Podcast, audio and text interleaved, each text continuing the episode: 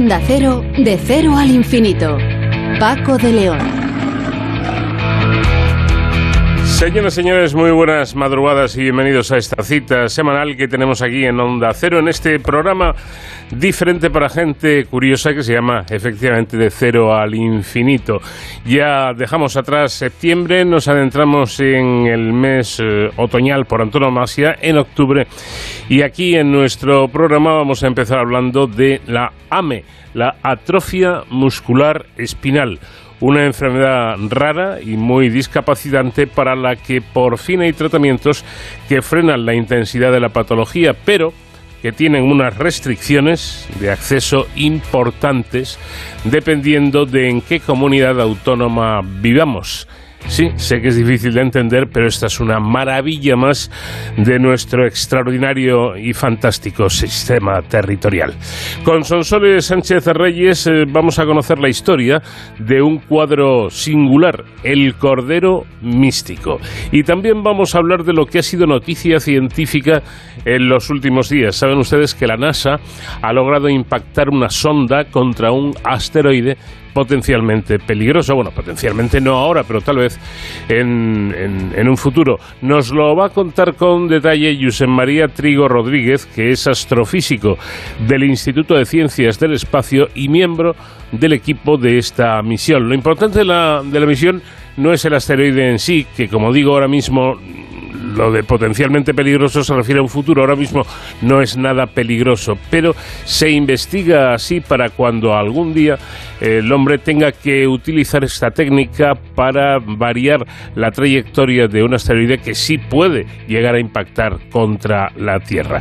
Y vamos a hablar también de un premio importante que otorga la Fundación La Caixa para investigar cómo influye el entorno en la capacidad cognitiva y en su declive con los años. ¿Cuál es la influencia del entorno en nuestras capacidades cognitivas y su declive asociado a la edad? Nos lo contará Ángel Barco, que es profesor de investigación del CSIC y además eh, el premiado por este eh, trabajo, un premio de casi 500.000 euros para gastar en este tipo de investigaciones. Y ya en Héroes sin capa, al final del programa, el tiempo reservado para la seguridad y las emergencias, nuestro experto David Ferrero nos hablará de los reservistas del ejército. ¿Qué es esto de ser reservista del ejército y qué es lo que hacen? Y les recuerdo que nuestro invitado musical hoy es uno de los grandes, grandes, grandes.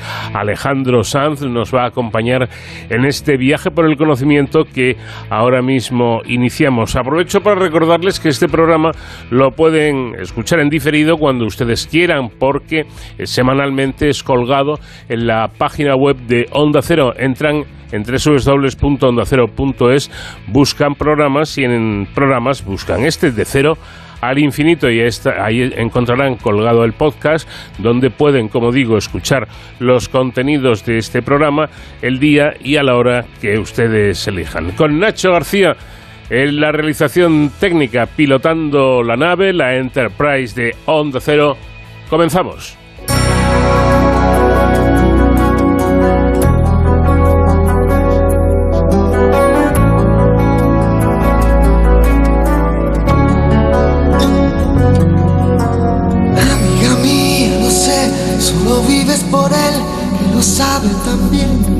Pero él no te ve como yo suplicarle a mi boca que diga que me ha confesado entre copas, que es con tu piel con quien sueña de noche y que enloquece con cada botón que te desabrochas pensando en sus manos. Él no te ha visto temblar esperando una palabra, algún gesto,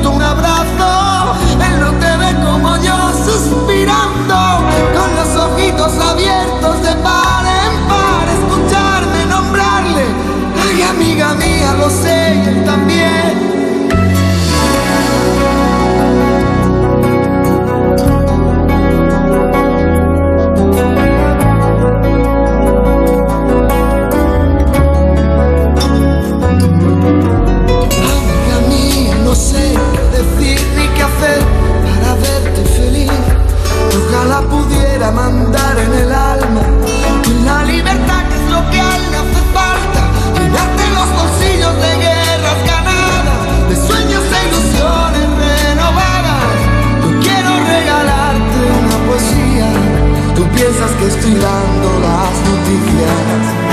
Amiga, ojalá algún día, escuchando mi canción de pronto entiendes que lo que nunca quise fue contar tu historia, porque pudiera resultar conmovedora.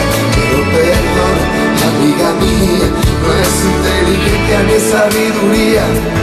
Esta es mi manera de decir las cosas, no es que sea mi trabajo, es que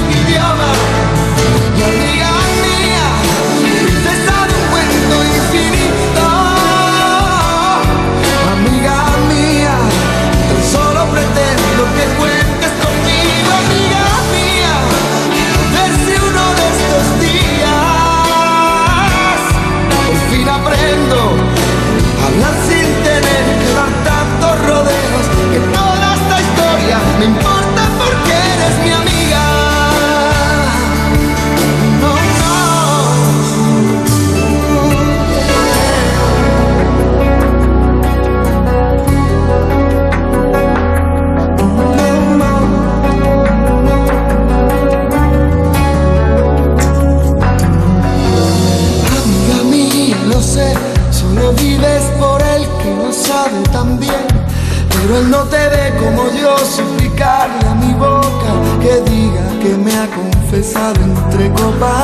Que es por tu piel con quien sueño de noche.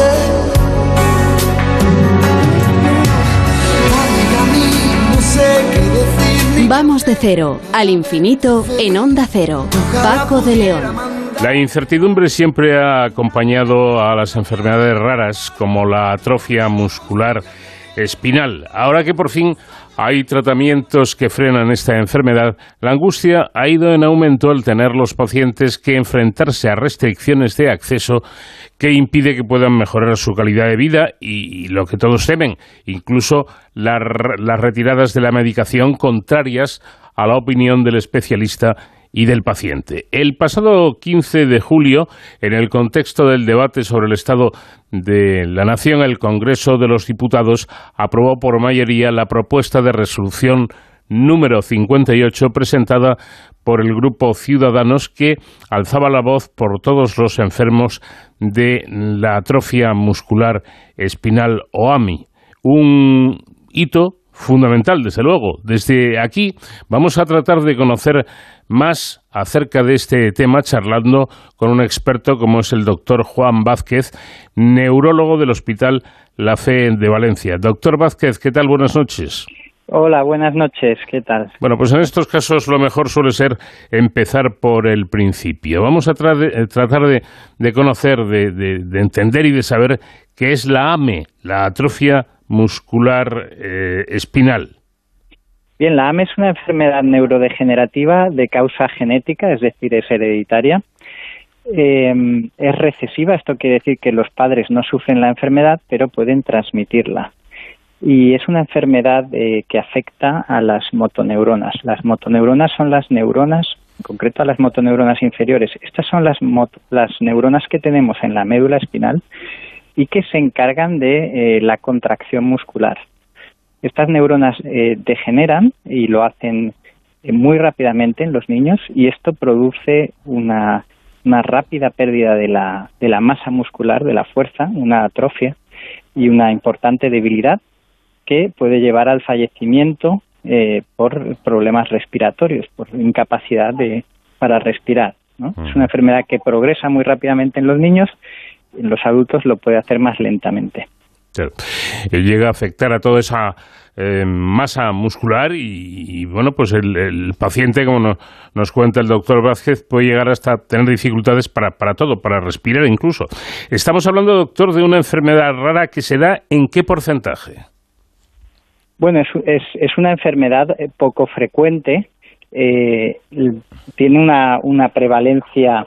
En, en España habrán unos 300 pacientes con esta enfermedad. Eh, lo que es más frecuente es que existan eh, portadores de, esta enfermedad, es, decir, portadores, perdón, de la mutación genética que produce la enfermedad. Lo que ocurre es que como la, la mortalidad de la enfermedad es tan elevada, eh, la prevalencia es baja, es decir, hay pocos, pocas personas que tienen esta enfermedad porque hay muchas que mueren. De hecho, es la primera causa genética de muerte infantil o lo era hasta ahora que aparecieron los nuevos tratamientos. Evidentemente, esto va a cambiar con los nuevos tratamientos. Eh, entiendo que, por lo tanto, la AMEN no tiene cura. La AME a día de hoy no tiene cura, pero tiene tratamientos que sabemos que son muy, muy eficaces cuando se empiezan a, tratar los pacientes de forma temprana, lo antes posible. Sabemos que esos tratamientos son muy eficaces, pueden eh, ralentizar mucho el proceso degenerativo y esto lógicamente va a aumentar muchísimo su expectativa de vida. Fundamentalmente eh, estos tratamientos lo que hacen es ¿Es esto, digamos, eh, eh, frenar, entre comillas, un poco el avance de la enfermedad y darle años de vida al paciente?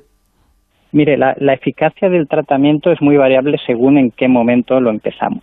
Si lo empezamos pronto, y pronto significa empezarlo incluso antes de que empiecen los síntomas, que esto es lo que se está haciendo en cualquier país de nuestro entorno, eh, bien Europa o Estados Unidos, en cualquier país eh, más o menos avanzado es lo que se está haciendo ya, es un cribado neonatal para detectar a los portadores de enfermedad y empezar el tratamiento antes de que, de que inicien los síntomas. Si el tratamiento lo empezamos en ese momento, la eficacia de, los tratamientos, de, de, estos tratamientos va a ser elevadísima. eh, no, es que consiga ralentizar un poco, es que eh, tiene una eficacia elevadísima y va a conseguir, eh, pues en algunos pacientes estamos viendo incluso desarrollos normales a lo esperable para, para su edad, ¿no? En algunos niños. Evidentemente, si se empieza el tratamiento más tarde, pues cuanto más tarde lo iniciemos, más secuelas van a quedar. ¿Y, hay dificultades para diagnosticar la AME o, el diagnóstico es eh, sencillo?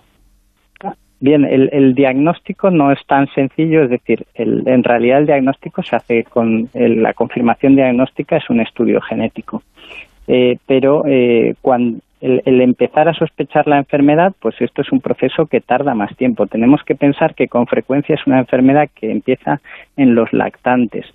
Y a veces eh, pues no llama la atención eh, de los padres pues que el niño quizás se mueve menos de lo que sería esperable son, niños que obviamente no hablan no se pueden comunicar y que y que cuando nacen todavía no han adquirido hitos como eh, gatear, etcétera, etcétera, por lo cual puede ser difícil no detectar estos síntomas cuando se detectan. Luego, evidentemente, hay todo un proceso a través del sistema sanitario de ir al pediatra, de que el pediatra le derive al neuropediatra, etcétera, etcétera, y todo esto puede ralentizar mucho el proceso diagnóstico. Evidentemente, si introducimos un cribado neonatal, significa que a toda la población, tenga síntomas o no, le estudiamos a todos los niños que nacen, les, le estudiamos eh, genéticamente, ahí eh, el retraso diagnóstico pues va a ser de más o menos una, una o dos semanas. Interesante. ¿Hay, hay, un perfil de, enfermos de, de AME o cualquiera es candidato a serlo? Todos lo podemos ser porque, si no estoy equivocado, pues mire, la frecuencia de portadores de, de la mutación que causa la AME es aproximadamente de uno de cada 50 personas. Eh, todos podemos ser un portador de, este gen. Como es una enfermedad recesiva, si solo tenemos un gen alterado, no vamos a desarrollar la enfermedad, eh, por lo tanto no vamos a tener ningún síntoma, pero si tenemos hijos con otra persona que porta la misma mutación, entonces nuestros hijos sí que van a tener, van a desarrollar esta enfermedad. Eh, por lo tanto, es algo que nos podría ocurrir a cualquiera de nosotros, efectivamente. Y eh, vamos a, los, a, la, situación práctica. ¿Qué, ¿Qué cuidados, aparte de los tratamientos, lógicamente, pero qué cuidados necesita un enfermo de AME? Bien, eh, bueno, la situación de los pacientes de AME es muy variable, ¿eh? porque hay, hay otros factores genéticos que me costaría un poco más de explicar que hace que algunos pacientes tengan formas muy leves y otros pacientes formas muy graves, con lo cual los cuidados que van a necesitar los pacientes varían mucho según cuál sea su gravedad, la gravedad de la enfermedad. En fases eh, en enfermos más avanzados, pues estos enfermos van a desarrollar escoliosis muy grave, van a necesitar una cirugía de columna para corregir esa escoliosis, van a necesitar en muchas ocasiones ayuda respiratoria en forma de, unos aparatos, ventilaciones que pueden ser invasivas a través de una traqueostomía o no invasivas a través de una mascarilla. Pueden necesitar ayuda para comer en forma de suplementos nutricionales o en ocasiones hay que colocar unas gastrostomías para alimentarlos por, por una sonda eh, y por supuesto van a necesitar eh, rehabilitación, van a necesitar sillas de ruedas, eh, pueden ser manuales o eléctricas. En fin, el, espectro es muy variable porque esto lo vamos a encontrar en un porcentaje importante de pacientes, pero por otro lado vamos a tener pacientes que, que, son ambulantes, que pueden caminar y que, pueden estar trabajando y haciendo una vida relativamente normal. Bueno, yendo los datos, aunque sean muchas veces fríos, pero eh, los datos no mienten, ¿no?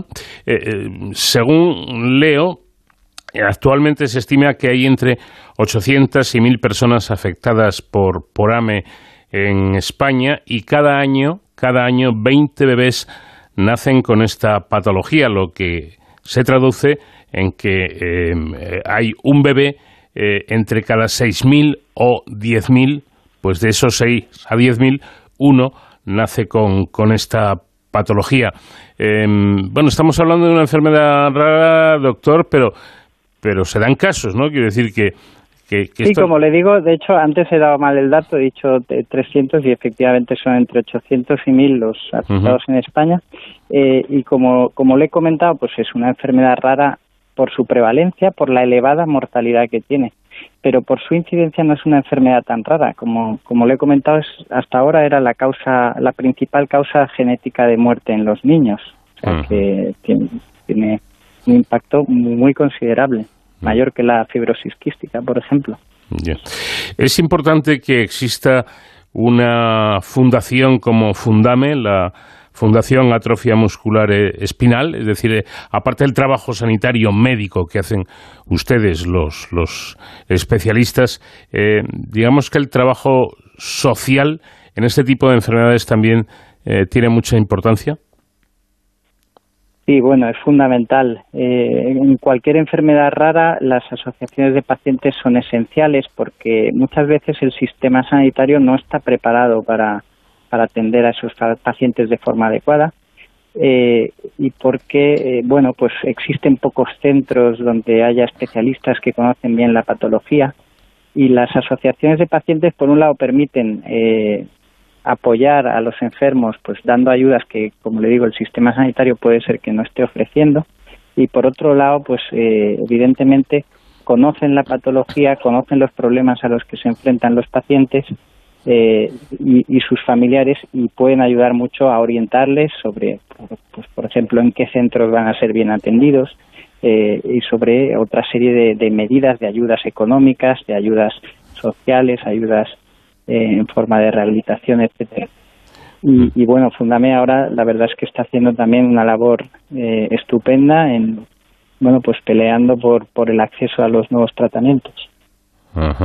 Eh, vayamos con algo que hemos mencionado al principio y que resulta preocupante, ¿no? Si, si finalmente esto es cierto, pudiera dar la sensación de que hay discriminación los tratamientos dependiendo de las comunidades autónomas. Es decir, eh, no es lo mismo estar en, en Madrid que, en el País Vasco que, en Andalucía, ¿no? Eh, ¿hay, realmente discriminación en los tratamientos?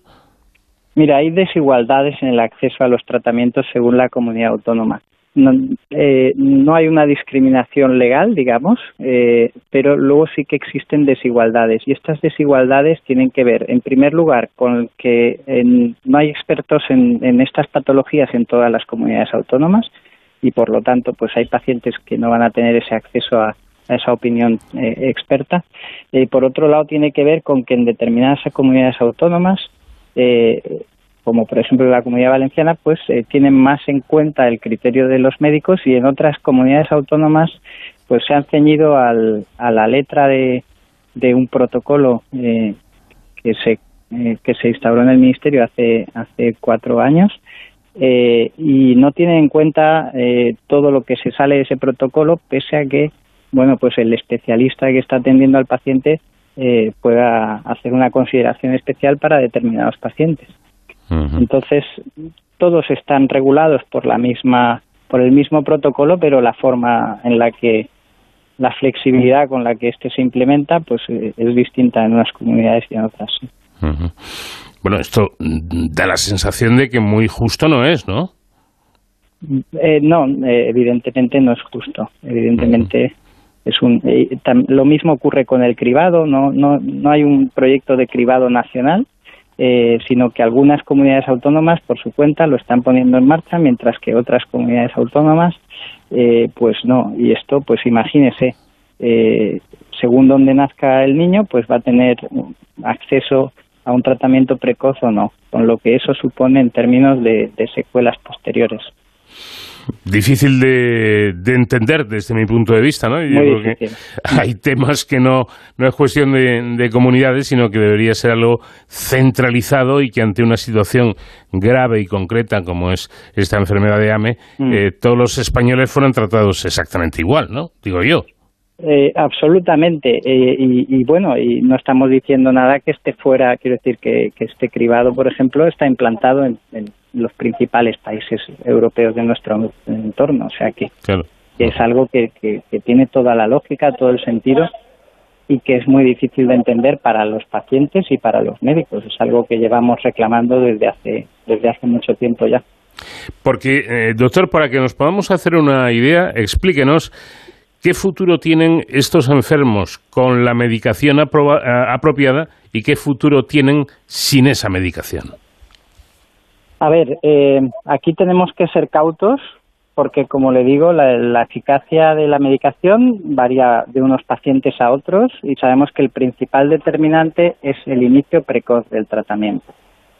Bien, si se instaura un cribado neonatal y el tratamiento se inicia antes de que se empiecen los síntomas, eh, en algunos pacientes, según sus características genéticas, podemos tener desarrollos psicomotores normales, es decir, niños que se desarrollan como un niño normal, Mm. Eh, en otros pacientes vamos a tener un desarrollo psicomotor algo más retrasado, un retraso en la adquisición de hitos como la marcha, etcétera, etcétera.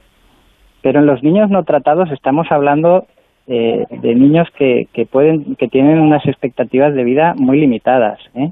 Para niños que pueden fallecer en los dos o tres primeros años de la vida, algunos que pueden llegar hasta la adolescencia eh, ocasionalmente algunos pueden llegar a la edad adulta, pero estamos hablando de una enfermedad mortal. Eh, evidentemente los datos que tenemos de la eficacia de los tratamientos son limitados porque son tratamientos que llevan como mucho cinco o seis años aplicándose y no sabemos hasta qué punto esos niños van a continuar un desarrollo completamente normal. Pero hasta el momento pues tenemos niños que están teniendo, bueno, pues que, que han conseguido eh, caminar, que pueden andar, correr, y que en otras circunstancias sin tratamiento, pues posiblemente o habrían fallecido o estarían en una situación eh, de una gran discapacidad. Bueno, pues eh, yo creo que, el asunto queda claro, ¿no? Eh, y, ahora me surge una nueva pregunta preocupante también, y es si realmente existe un peligro real de que pueda haber retirada de la medicación cuando ésta ha sido recetada o indicada por un facultativo. Bueno, esto está ocurriendo en algunos en algunas comunidades autónomas, como le digo, eh, eh, y en ocasiones somos, somos los mismos facultativos los que indicamos que se debe retirar la medicación porque no apreciamos una respuesta o porque pensamos que incluso la medicación puede estar perjudicando a los pacientes. Tenemos que pensar que todas las medicaciones pueden tener efectos adversos, ¿no? Eh, mm. O sea que la retirada de una medicación, cuando hay una indicación médica, está clara. Eh, pero efectivamente en algunas comunidades autónomas está ocurriendo que en contra del criterio del, facultativo que está tratando se están retirando medicaciones. Esto es muy peligroso, eh, porque mm. la labor de los médicos es precisamente eh, ayudar a, encontrar pues qué pacientes se benefician de qué tratamientos y no tener en cuenta la opinión de, del médico que está tratando al enfermo que conoce sus circunstancias, que conoce, que sabe perfectamente, mucho mejor que cualquier escala o mucho mejor que cualquier protocolo sabe si un paciente se está beneficiando o no de, un tratamiento. No tener en cuenta este criterio creo que es, es muy peligroso. Peligroso. Em, desde luego, yo casi me atrevería a, decir que bastante, bastante absurdo, ¿no? Es decir, si, si, si un médico está siguiendo a un paciente, indica eh, un fármaco o la medicación que sea que debe tomar ese, ese paciente, no entiendo, no comprendo yo, doctor, que un político, por muy político que sea, eh, pueda decir que no, que esa, que esa medicación queda retirada. Pues mire, hay, hay que entender un poco el contexto y el contexto es que cuando estos tratamientos aparecen la información que tenemos sobre ellos es limitada. Eh, hay ensayos clínicos que nos hablan de su eficacia, pero en ese momento los pacientes se han tratado como máximo durante dos o tres años. No sabemos a, largo plazo qué es lo si pueden aparecer efectos adversos nuevos que no conozcamos, etcétera.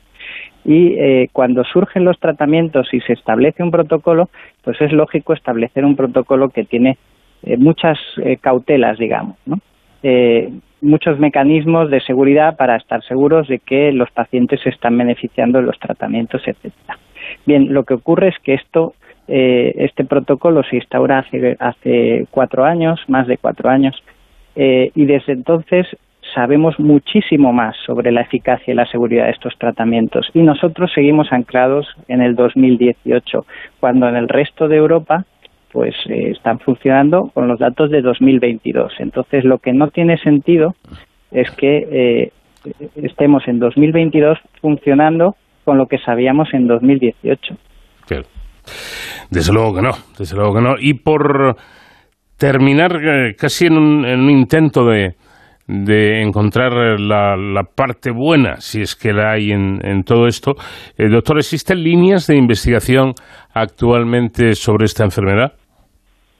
Sí, afortunadamente, pues eh, lo que es el tratamiento de la AME ha sido una revolución en los últimos eh, cinco o seis años, una revolución absoluta, con la aparición de tres tratamientos que, sabemos que son muy eficaces.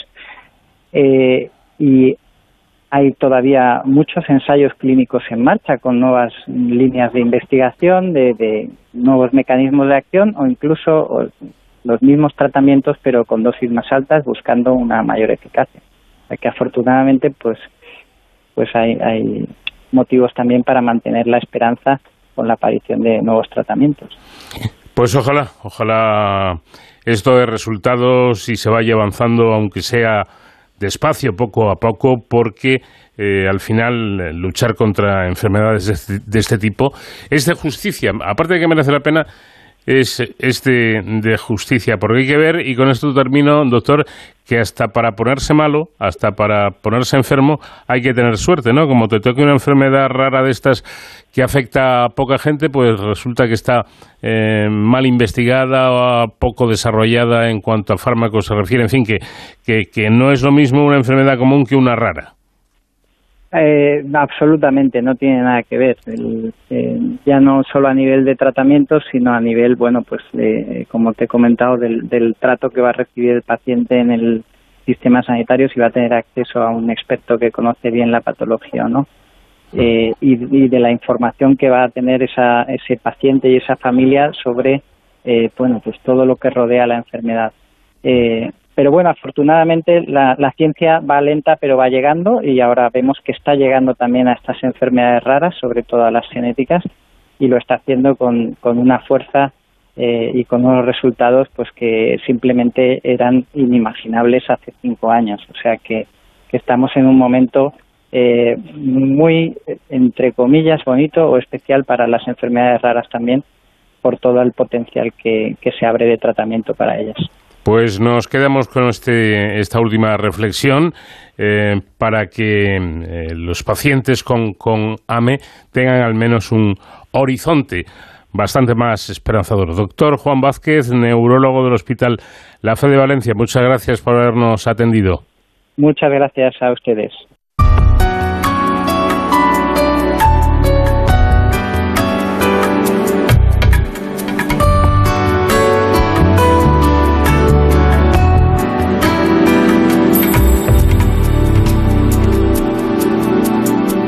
Veces me elevo, doy mil volteretas, a veces me encierro tras puertas abiertas, a veces te cuento porque este silencio y es que a veces soy tuyo y a veces del viento, a veces de un hilo y a veces de un ciento y hay veces mi vida te juro que pienso porque es tan difícil sentir como siento, sentir como siento que sea difícil.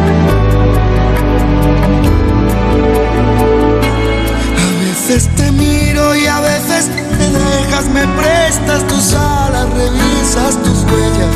A veces por todo, aunque nunca me falles. A veces soy tuyo y a veces de nadie.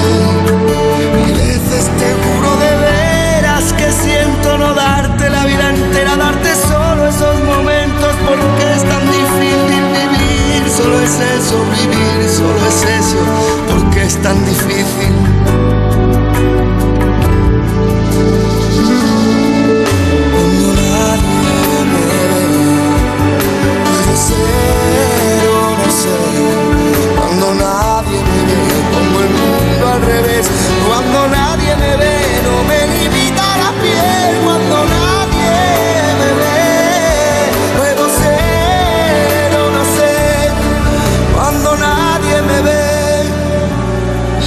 Veces me elevo, doy mil volteretas, a veces me encierro tras puertas abiertas, a veces te cuento porque este silencio. Es que a veces soy tuyo y a veces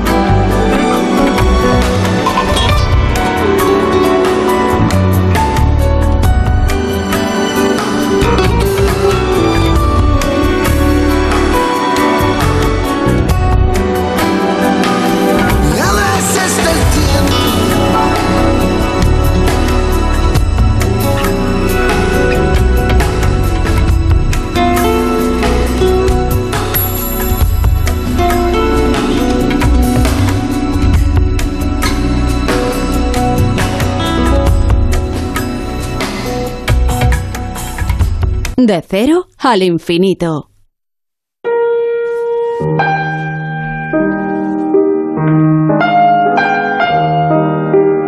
Pocos cuadros en la historia del arte han vivido tantas aventuras como la adoración del Cordero Místico. Ha tenido que superar desafíos, desde luego, innumerables. Una verdadera historia de novela. Y esta es la propuesta que nos hace hoy Sonsoles Sánchez Reyes. ¿Qué tal, Sonsoles? Buenas noches. Muy buenas noches, Paco. Bueno, también llamado el altar de Gante, el retablo de, de madera de roble fue una obra realizada por los hermanos Jan y Hubert van Eyck en el siglo XV para ubicarse en la catedral dedicada a San Babón, que es el patrón de la ciudad belga de Gante. Es un políptico que consta de 12 paneles con el más emblemático como pieza central. Desconocemos detalles de la vida de Jan y van Eyck, pues son escasas las fuentes. El concejal de Gante, Jos Wild, y su mujer, Elizabeth Borlund, les encargaron pintar el Cordero Místico y ordenaron construir una capilla en la Catedral de San Babón para albergar la obra.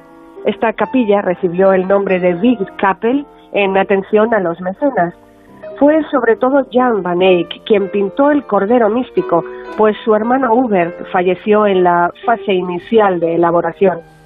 Jan finaliza el Cordero Místico en 1432.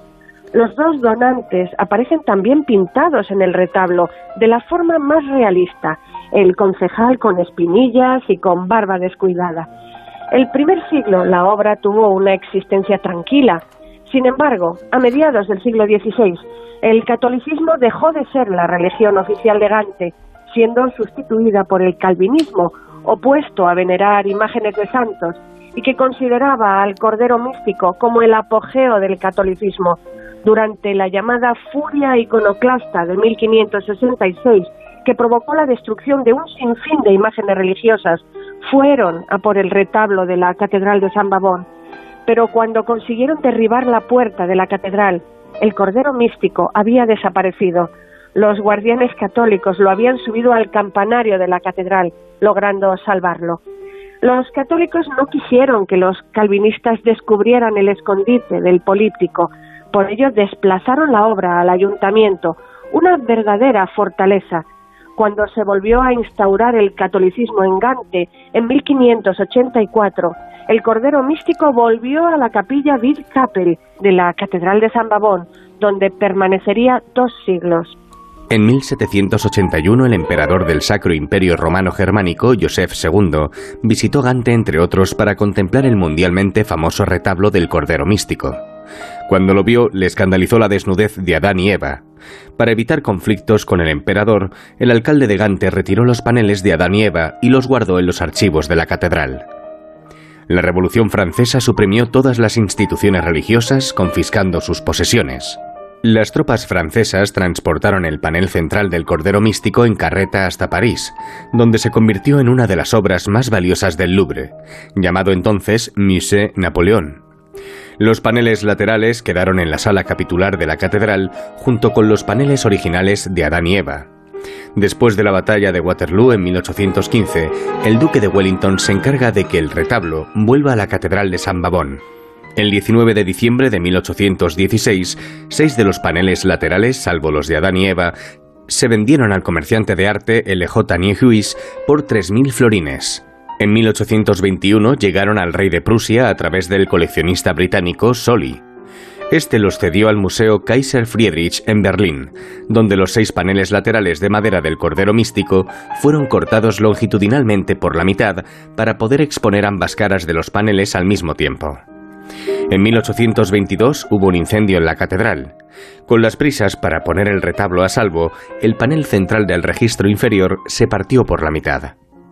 En 1861 el Estado belga compró a la Catedral de San Babón los paneles originales de Adán y Eva por 50.000 francos belgas y los expuso en el Museo Nacional de Bruselas. Como parte del trato, el gobierno belga donó a la catedral unas copias de los paneles laterales realizadas en 1559 por Michel Coxy, para sustituir los paneles que se encontraban en Berlín. El gobierno pagaría al artista Victor Lallier por copiar los paneles de Adán y Eva, pero envueltos en pieles para esconder su desnudez. Cuando Alemania invadió Bélgica durante la Primera Guerra Mundial, el gobierno temía que los alemanes confiscaran el Cordero Místico.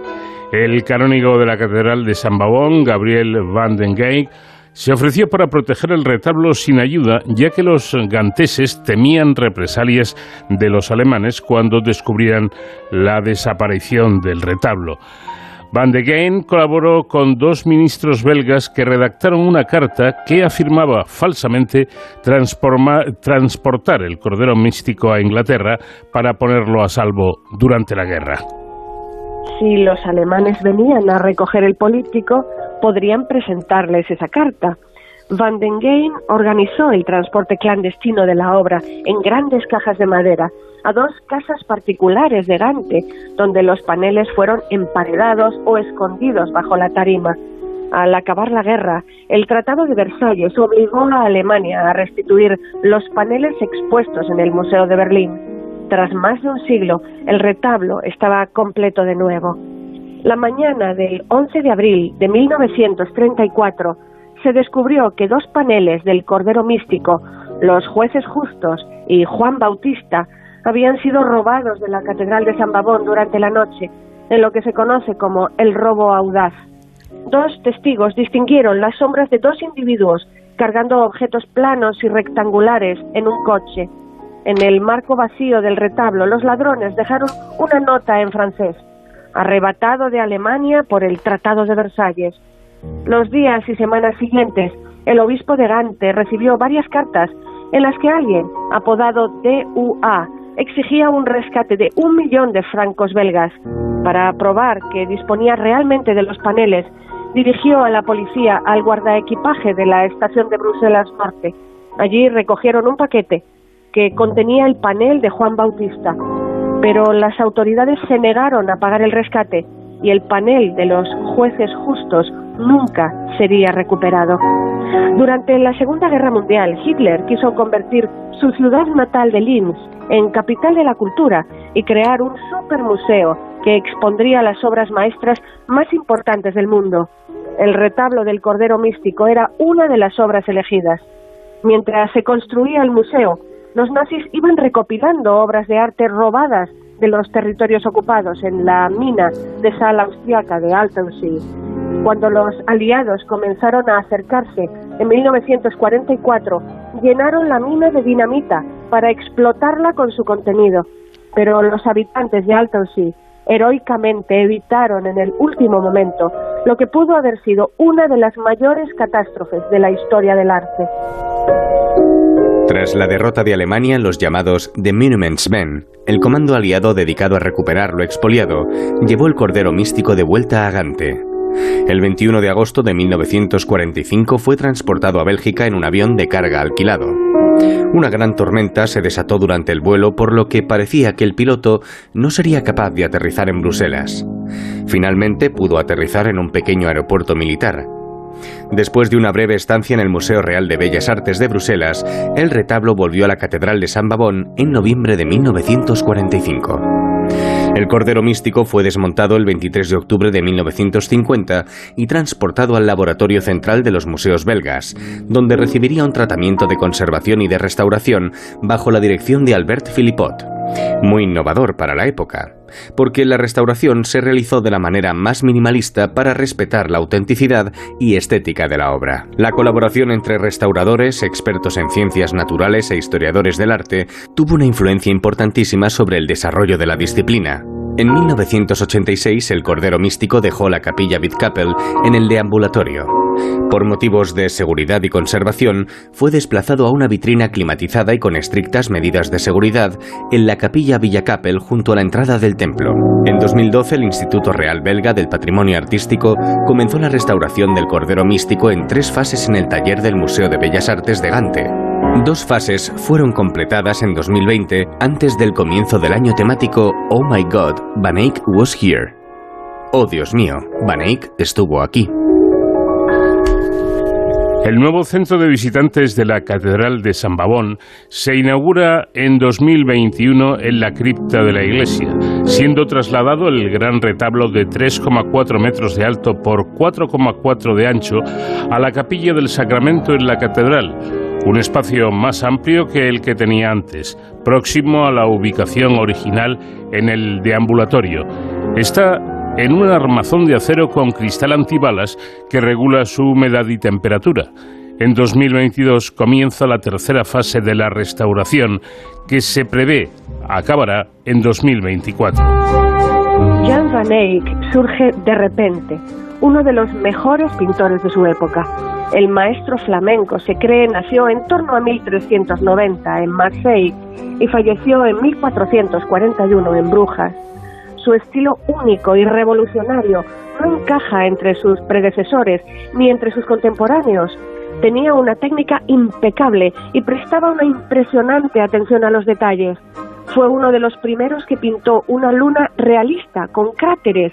Era pintor en la corte de Felipe III de Borgoña, llamado Felipe el Bueno, gracias a los viajes que realizó con él descubrió nuevos animales y plantas que representó de forma muy detallada en el Cordero Místico. Su legado consiste en unas 20 obras maestras. Una pertenece a un particular y las demás se encuentran en museos por todo el mundo. Así, en la Galería Nacional de Londres, retrato de un hombre con turbante y retrato de Giovanni Arnolfini y su esposa, el díptico La Anunciación en el Thyssen-Bornemisza de Madrid o La Virgen del canciller Roland en el Louvre, pero su mayor obra es La Adoración del Cordero Místico. El Cordero Místico esconde numerosos enigmas. En el panel con vistas a la ciudad y en el de la Sibila Eritrea se observan rostros humanos en el cielo, cuyo significado se ignora. La silueta de la ciudad del panel central comprendería edificios reales y ficticios. Los repintados del siglo XVI con mucha pintura verde daban la impresión de que el cordero tenía cuatro orejas. La restauración de los años 50 sacó a la luz las originales, pero no eliminó las posteriores. La eliminación de los repintados en la última restauración ha modificado por completo su fisonomía. Sus ojos estaban de lado. Cuando se retiraron los repintados, descubrimos ojos que miran al frente, mucho más juntos, más definidos y con cierto aspecto humano. En 1823, durante una limpieza de los marcos de los paneles laterales exteriores, se descubre una inscripción de cuatro líneas. En la última línea se destacaron algunas letras. Si se suma el valor de las cifras romanas, se obtiene el número 1432, año de la finalización de la obra. La inscripción dice, el pintor Huber van Eyck, mayor del cual no hay nadie, comenzó esta obra. Su hermano Jan, el segundo en su arte, completó la ardua tarea a petición de Hosbig. A través de este verso, este último le invita a contemplar el resultado el 6 de mayo de 1432. Como Huber murió en 1426, Jan culminó la obra. Fue un trabajo en equipo, probablemente con ayudantes de su taller. Se creía que Huber se había limitado a plantear y diseñar la pintura pero en realidad creó algunas partes del fresco, el cielo, paisaje con edificios y un prado. Tras su muerte, Jan añadió muchos elementos y volvió a pintar el prado. Agregó mucha vegetación en el paisaje y edificios en el horizonte y pintó la enorme fuente que simboliza vida, cubriéndola de Uber. Al retirar pintura y aceites de las restauraciones anteriores, se descubrió una tercera fase sin Jan van Eyck en la que se practicaron varios ajustes. El resultado, toda una joya del arte. Esta es la historia de la adoración del Cordero Místico, como decíamos, un cuadro con, con mucha historia y desde luego con bastante movimiento que hoy nos ha contado Sonsoles Sánchez Reyes. Gracias Sonsoles y te espero la próxima semana. Gracias a ti Paco, un abrazo y hasta la próxima semana. De cero al infinito.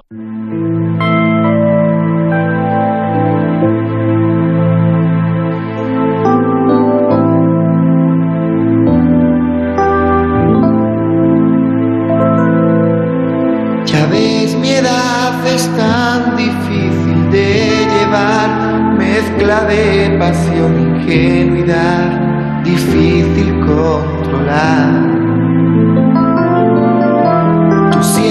tan fantástica, yo sé que tengo mucho que aprender, pero tú también. Yo sigo pretendiendo desnudar a media luz tu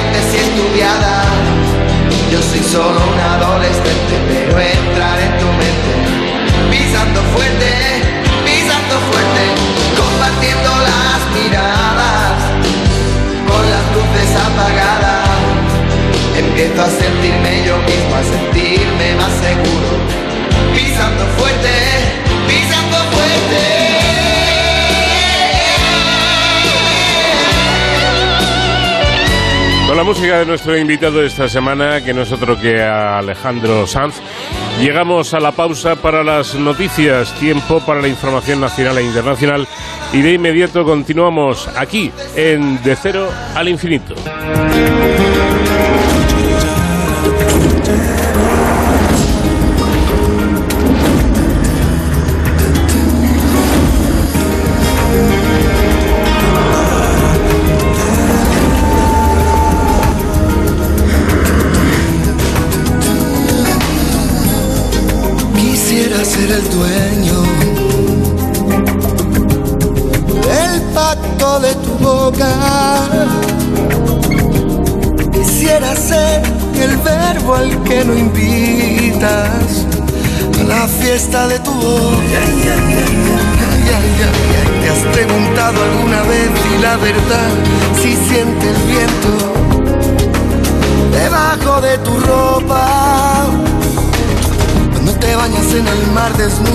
Acaricia el cuerpo. Y la fiesta de tu piel. Sentirá las alas sola, sentirá la arena. la pena. Quisiera ser el aire que escapa de tu risa. Quisiera ser la sal para escocerte en tus heridas. Quisiera ser la sangre que envuelves con tu vida.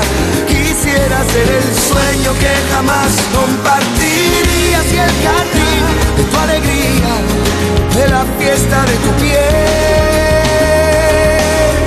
Son de esos besos que ni frío ni calor. Pero si son de tu boca, también los quiero yo.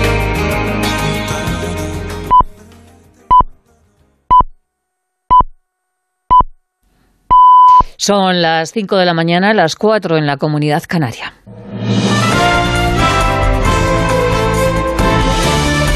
Noticias en Onda Cero. ¿Qué tal? Buenos días. Cinco años se cumplen hoy del referéndum ilegal del 1 de octubre en Cataluña, referéndum que derivó en una declaración unilateral de independencia. Con motivo de este aniversario, el presidente de la Generalitat, Per Aragonés, pronunciará un discurso institucional en un momento de crisis entre el gobierno y que entre el gobierno de Esquerra y Junts per Cataluña, que puede desembocar en la ruptura de la coalición. Junts pide la restitución del vicepresidente Jordi Puigneró, destituido el pasado miércoles, y Aragonés urge a los de Puigdemont a que decidan cuanto antes si continúan o no en el gobierno. Y que creo que es urgente Creo que es urgente, que es necesario que las dudas, los debates, las posiciones que pueda haber sobre cómo puede seguir el gobierno de coalición se resuelva con la mayor celeridad. Otra crisis institucional abierta es la renovación del Consejo General del Poder Judicial, renovación inquistada que ha tratado de mediar el comisario europeo Reinders, que durante dos días se ha reunido con el Gobierno, con el Partido Popular y con los presidentes del Supremo y del Constitucional. El comisario se marcha convencido que hay un compromiso para proceder a la renovación, pero ni desde el Gobierno ni desde Génova dan muestras de haberse movido de sus posiciones. Dice el ministro Félix Bolaños que hay un partido, el PP, que incumple la ley.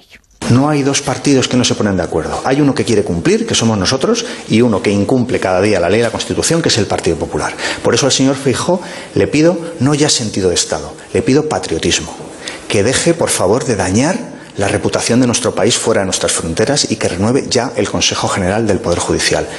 El otro asunto que confronta al Gobierno con el Partido Popular son las nuevas medidas fiscales anunciadas por el Gobierno. Alberto Núñez Feijó considera las medidas confusas e incompletas y asegura que la subida de impuestos a los ricos, a los que tienen más de tres millones de euros, puede provocar una fuga de capital a Portugal. Según Feijó, el Gobierno hace populismo fiscal. Por desgracia, en mi opinión, en España, esa discusión se ha planteado por algunos desde un plano dogmático recuperando clichés que deberían estar superados, para anunciar tasas o impuestos contra algo o contra alguien. Es un error que reproduce la consabida dialéctica populista, es decir, es populismo fiscal. Desde Andalucía y desde la Comunidad de Madrid, Moreno Bonilla e Isabel Díaz Ayuso ya anuncian la intención de acudir al Tribunal Constitucional. Consideran que las medidas invaden las competencias. Y la ministra de Hacienda, María Jesús Montero, explicaba en Onda Cero que la rebaja en el IRPF para las rentas inferiores a 21.000 euros supondrán un ahorro de 400, mientras que deflactar la tarifa, como hace la Comunidad de Madrid, solo 40 euros la rebaja que propone el Gobierno a la familia, a los contribuyentes por debajo de 21.000 euros, le va a permitir un ahorro promedio de 400 euros. En relación con las medidas generales de deflactación del IRPF, las que propone el Partido Popular, por ejemplo, lo que se rebaja a esa familia son 40 euros. O sea, 10 veces más con la medida del Gobierno. El año hidrológico ha sido el tercero más seco desde hace 61 años. Ha llovido de media 473 litros por metro cuadrado y esto supone un 26% menos de lo normal. Diana Rodríguez. Es el tercer año más seco desde que se tienen registros, desde 1961, con una media de precipitaciones de 473 litros por metro cuadrado, o lo que es lo mismo, un 26% menos que el valor normal en este periodo. Rubén del Campo, portavoz de la EMET, recuerda que ha sido un verano muy cálido con una media de 42 días de ola de calor que han agravado la situación. Hacer podio en un ranking de años secos de una serie de 61 años muestra que, el periodo comprendido entre octubre de 2021 y septiembre de 2022 ha sido extraordinario en cuanto a la escasez de, precipitaciones. Un año extraordinario en cuanto a la escasez de precipitaciones, decía la EMET, pese a las lluvias caídas en el Cantábrico, el área mediterránea y Canarias, donde ha llovido un 30% menos de lo normal. En la última semana, recordemos, la tormenta tropical Hermine, eso sí, dejó cantidades cercanas a 200 litros por metro cuadrado en Tenerife, La Palma, Gran Canaria y El Hierro. La jornada de Liga arranca con el partido Cádiz-Villarreal. También se juega el Getafe-Valladolid. El Sevilla recibe al Atlético de Madrid y a las nueve de la noche el Mallorca-Barça. Los azulgranas llegan con muchas bajas, pero el entrenador dice que va a puntuar. Bueno, yo pienso en ganar mañana. Evidentemente, si somos, si somos líderes al acabar la jornada, mucho mejor. Pero primero pasa por hacer nosotros los deberes, que es ganar mañana. Y mañana tenemos un rival difícil, difícil. Defiende muy bien, tiene mucha personalidad, es un rival con mucha alma es lo que transmite su entrenador, Aguirre, trabajan muy bien, lo vimos en el Bernabéu, compitieron muy bien, muy bien. Y están sacando puntos contra rivales importantes, así que mañana tenemos un, un partido complicado, una salida difícil. Nueva cita con la información a las 6 de la mañana. Síguenos por internet en ondacero.es.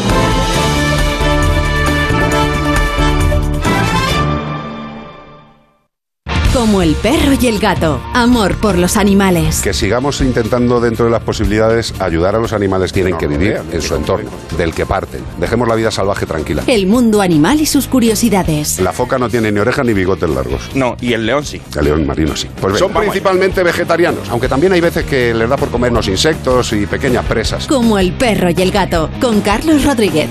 Sábados a las 3 de la tarde. Domingos a las 2 y media. Y siempre que quieras en la app y en la web de Onda Cero. Patrocinado por Menforsan, los especialistas en cuidados, higiene y cosmética natural para las mascotas. Te mereces esta radio. Onda Cero, tu radio.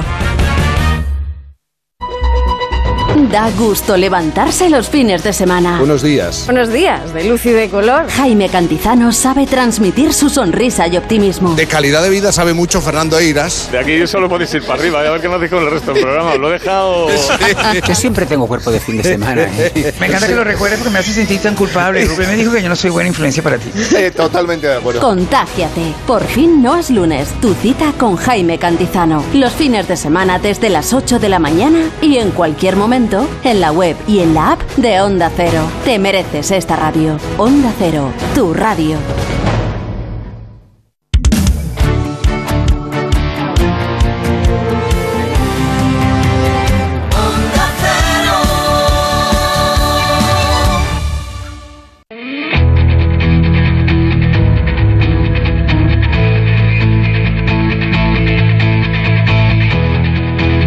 En Onda Cero, de cero al infinito.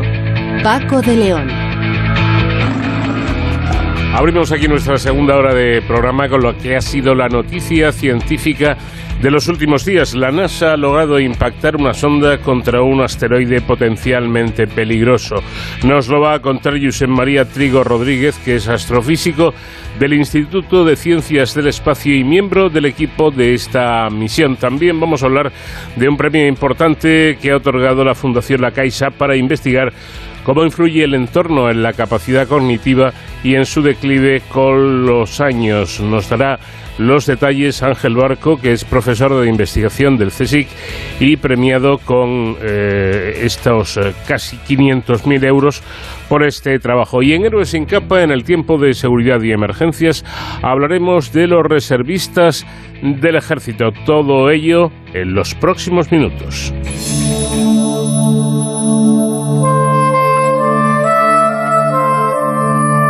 Vamos de cero al infinito en onda cero.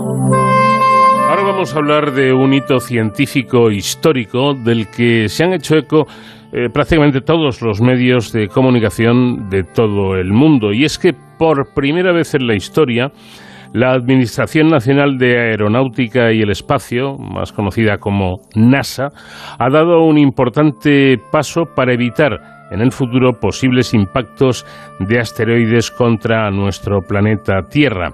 Eran alrededor, eh, o era alrededor de la 1.14 minutos de la madrugada del pasado martes, eh, cuando concluía la hasta ahora primera misión de defensa planetaria.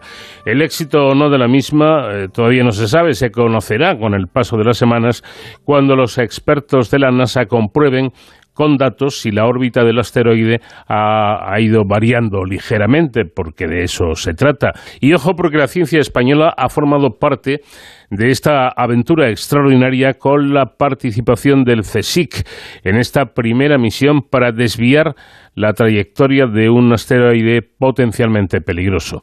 Y aquí en De Cero al Infinito tenemos la oportunidad de hablar ahora, ahora con uno de los científicos que ha formado parte de este equipo. Se trata del astrofísico Josep María Trigo Rodríguez del Instituto de Ciencias del Espacio CSIC y también miembro del Instituto de Estudios Espaciales de Cataluña. Josep María, ¿qué tal? Buenas noches. Hola, muy buenas noches.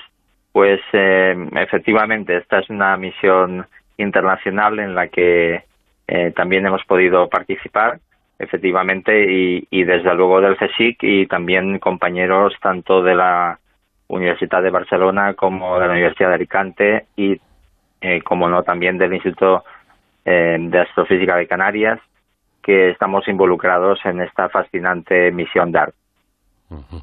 Bueno, mm, por lo tanto, más eh, alegría si cabe el saber que han participado muchos científicos españoles en esta importante misión llamada DART, que se inicia hace casi un año. Recordemos que el 24 de noviembre de 2021 se lanzó al espacio la prueba de redireccionamiento del asteroide doble de la NASA y el laboratorio Johns Hopkins. Eh, ¿Qué pasó, José María, exactamente? ¿Cómo fue ese lanzamiento de noviembre de 2021?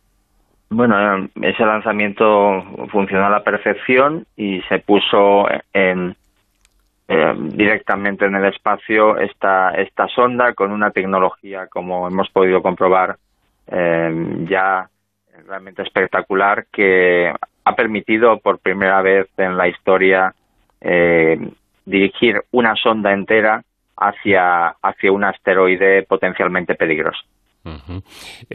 por cierto, este asteroide, que creo que en realidad son dos, si no estoy equivocado, ¿eran potencialmente peligrosos o, o, muy lejanamente. Son potencialmente peligrosos. Sí. son potencialmente peligrosos. Esto es una categoría de los asteroides próximos a la Tierra que requiere que sea, que tengan una serie de aproximaciones ¿eh? realmente cercanas a la Tierra y además que tengan un diámetro eh, determinado. En este caso, pues siendo 760 metros el cuerpo principal, ya obviamente estamos hablando de potencialmente peligrosos cuando superan la barrera de los 150 metros aproximadamente. Por tanto, los dos, los dos objetos son eh, potencialmente peligrosos, aunque en la actualidad, como se está diciendo, no suponen ningún riesgo. Esto no quita que dentro de decenas de miles de años eh, pudieran, eh, porque estos objetos van cambiando sus órbitas debido a otros efectos no gravitatorios y, por tanto, por eso los, los seguimos, los catalogamos eh, pues eh, detalladamente. Bueno, y si no me equivoco, ustedes eh, lo que han pretendido con este experimento es probar el impacto cinético como, como método o como forma para cambiar la, órbita de, asteroides, ¿no? Sí, correcto, porque evidentemente, aunque las técnicas de impacto cinético son conceptuales, son básicamente conceptos hay que probarlas sobre objetos que de hecho no son monolíticos, no son bloques eh, a los que estamos acostumbrados, por ejemplo, a realizar experimentos en, el laboratorio con los eh, con las pistolas de, altísima velocidad que se pueden probar, aunque no se pueden alcanzar las velocidades hoy en día que, que con las que, por ejemplo, impactamos eh, ayer eh, dimorfos. Tengamos en cuenta que eran como 23.700 kilómetros por hora, unos 6,6 kilómetros por segundo, y eh, obviamente el comportamiento de una roca, este tipo de, objetos, estos asteroides, son, enorme, son un apilado de, enormes bloques de roca, eh, pues eh, cabe hacer los experimentos in situ y, y por lo tanto entender mucho mejor las propiedades de, estos asteroides. Eso solo se puede conseguir haciendo experimentos de estas características. Y la misión no ha acabado ahí, porque ahora, a posteriori, eh, volvemos con la sonda aérea de la Agencia Europea del Espacio y un proyecto en el que de hecho ya mm, estuvimos involucrados en, en, conceptos de misión muy anterior, como eh, primeramente eh, fue el equipo de Ian Carnelli en la Agencia Europea del Espacio que propuso Don Quijote, Michael Coopers, por ejemplo, también que trabaja en el ESAC en Madrid, y, desde luego pues eh, luego esto ha ido evolucionando con una serie de conceptos de misiones que se propusieron a la Agencia Europea del Espacio. Eh, fue por ejemplo Marco Polo Marco Polo R. Luego se eh, desarrolló la idea del AIM que es un, conjunto de dos misiones Asteroid Impact Mission es el lo que significa el acrónimo. Y finalmente mm, la ESA apostó un poco más tarde que la NASA por tanto la misión de la NASA eh, viajó primero, pero eh, dentro de unos años estaremos de vuelta con la misionera y evidentemente intentaremos aprender al máximo de la excavación del cráter, de las, eh, todo el aspecto de la estructura de ambos asteroides, porque el, el problema principal y que deben entender todo el mundo es que no hay nada escogido, bueno, de manera Mm, al azar, sino que realmente estamos descubriendo asteroides que pasan relativamente cerca de la Tierra, a pocas distancias lunares, a veces algunos que incluso cruzan la órbita, eh, o sea, pasan entre la Tierra y la Luna, y que eh, obviamente eh, muchos de estos asteroides de 150 metros, pocos cientos de metros, a, hacia abajo hasta el metro, que es la definición de, asteroide, como cuerpo rocoso o metalo rocoso, pues eh, estamos descubriendo que nos faltan en los catálogos por lo menos un 60% de ellos y por tanto en cualquier momento nos podríamos encontrar un asteroide de las dimensiones de dimorfos en, una ruta directa de colisión. Por tanto, eh, tiene todo el sentido del mundo mm, hacer estas primeras pruebas y ver si esta técnica realmente es efectiva. Bueno, algo mm, que me ha llamado la, la atención como persona, eh, que evidentemente no, no sé mucho de, de asteroides, pero es, es, el que no se haya utilizado carga explosiva, es decir, que ha sido la propia nave, la, la propia sonda la que ha pegado por decirlo de una manera que lo podamos entender, un golpe fuerte al, al, asteroide. Em, eh, ¿Esto por qué, por qué, se hace así y, y, no con un explosivo que parecería más, más fácil, no? Bueno, porque en realidad lo que, lo que queremos es jugar al billar, pero lo explico, no es tan sencillo como jugar al billar. Mm. Porque cuando jugamos con dos bolas de billar hay un choque elástico. Sin embargo, aquí hacemos un impacto a tan altísima velocidad que realmente lo que va a ocurrir es que excavaremos un cráter, haríamos un agujerito ¿no? a, la bola de billar y parte de esa bola de billar, en este caso del asteroide, se desprendría justo en dirección opuesta al proyectil, como hemos podido ver en las imágenes posteriores, tanto de telescopios que vemos la pluma de impacto, como también ayer del CubeSat, del Lithia Cube, o que se ha captado desde el James Webb eh, Space Telescope. Pues eh, lo que estamos viendo es que realmente hay una parte importante de ese material que hay, en el asteroide que ha salido despedido hacia, hacia detrás. Y en función de lo bien que hagamos esa parte de la colisión que es inelástica y que se desprende material, podremos incluso eh, aumentar el efecto de la, del impacto. ¿eh? de manera que desviaremos un poco mejor el asteroide.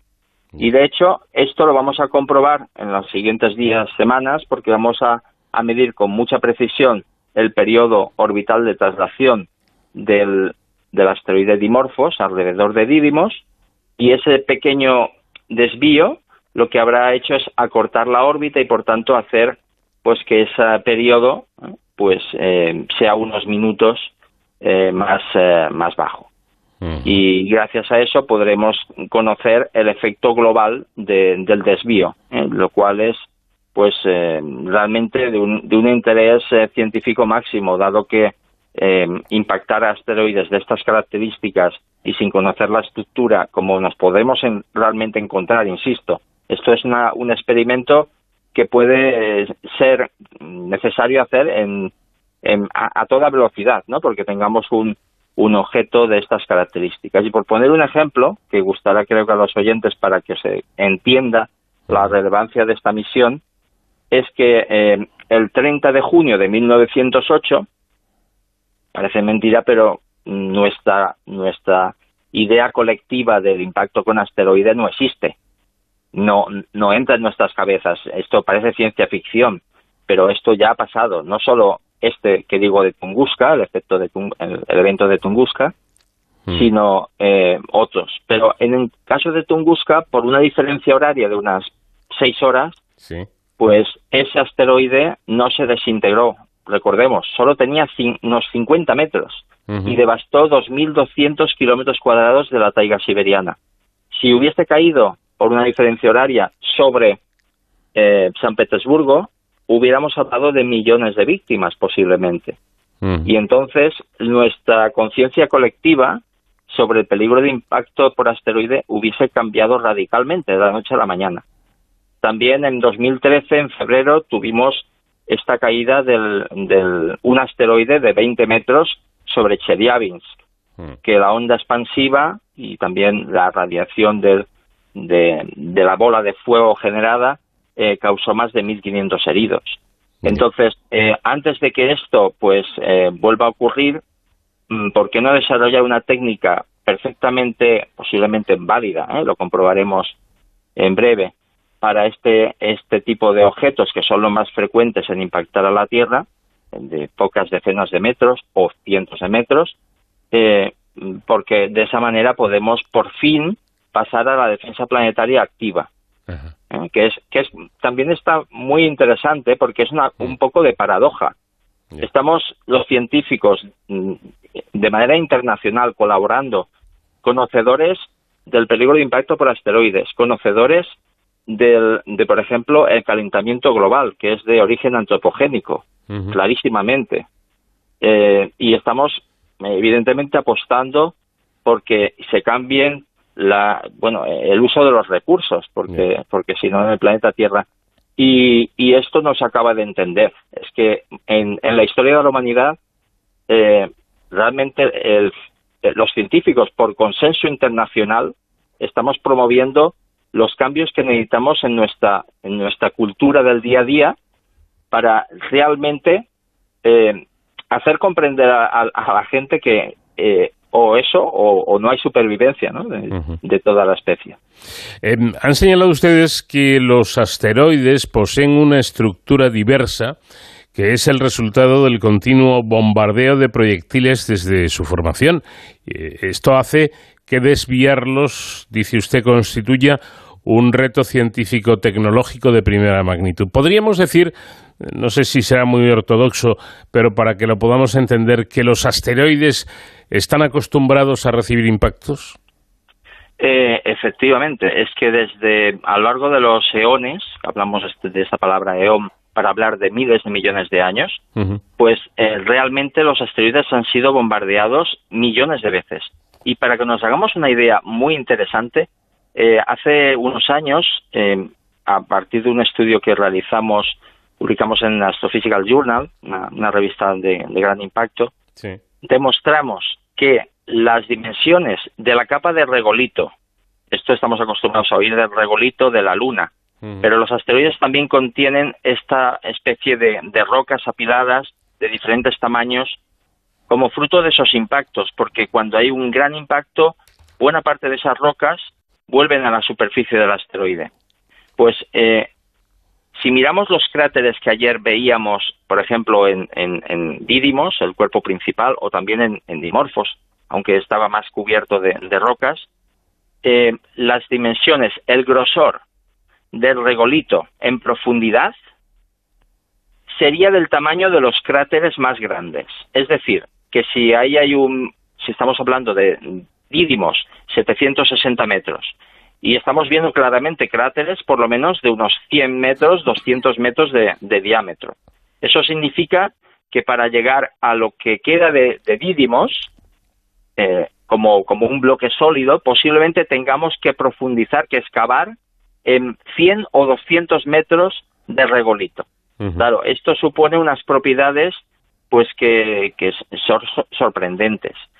Estos son bloques de roca eh, dimorfos, me refiero, o dídimos, eh, que se parecen a un tipo de meteoritos que llamamos condritas ordinarias. Pero recientemente, también otra misión de, de la NASA, OSIRIS-REx, eh, cuando intentó coger, que evidentemente pudo traer, eh, capturar de, la superficie del regolito de, del asteroide Venus materiales, Mm, prácticamente se hundió en Venus cuando, cuando tocó la superficie del asteroide, porque de hecho luego se hicieron estimaciones y se han publicado ya que demuestran que la superficie de ese otro asteroide que se parece más a un cometa, es una especie de cometa extinto, eh, son realmente un auténtico reto mm, gigantesco, porque podría ser, eh, para comparar la consistencia que tiene ese material, que lo hiciésemos cuando hacemos un castillo de arena y mojamos la arena,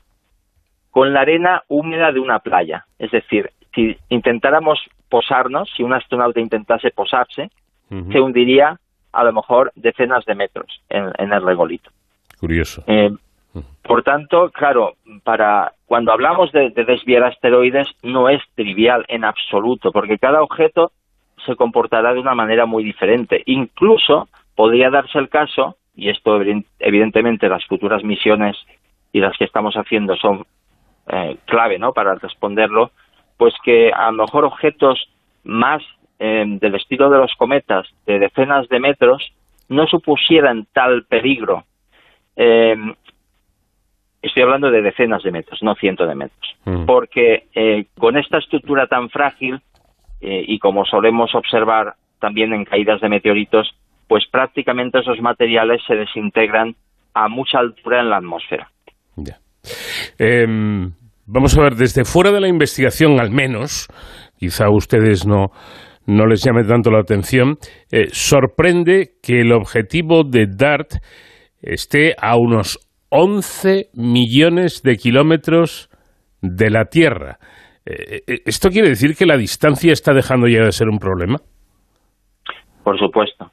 Eh, de hecho, mm, por poner un ejemplo de, de cómo de, alta tecnología, ¿no? De state of the art, ¿no? Como, mm. como llaman los americanos, eh, fue, mm, fue porque ya de hecho ya forma parte de un cráter, el DART, eh, pues ejemplificarlo con el motor iónico que permitió su aceleración hasta esa velocidad de 6,6 kilómetros por segundo y de hecho permitió eh, que saliendo en noviembre del año pasado, 2021, en menos de unos 10 meses, pues haya llegado a 11 millones de kilómetros. Esta tecnología también fue utilizada de manera pionera por la sonda de la NASA New Horizons, que de hecho visitó el sistema de Plutón y batió todos los récords llegando al sistema de Plutón. Recordemos las sondas Voyager, lo que tardaban que de pasar de Urano,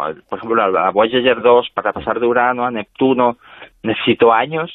Eh, pues eh, New Horizons dio hasta el final, prácticamente hasta el sistema de Plutón, en nueve años.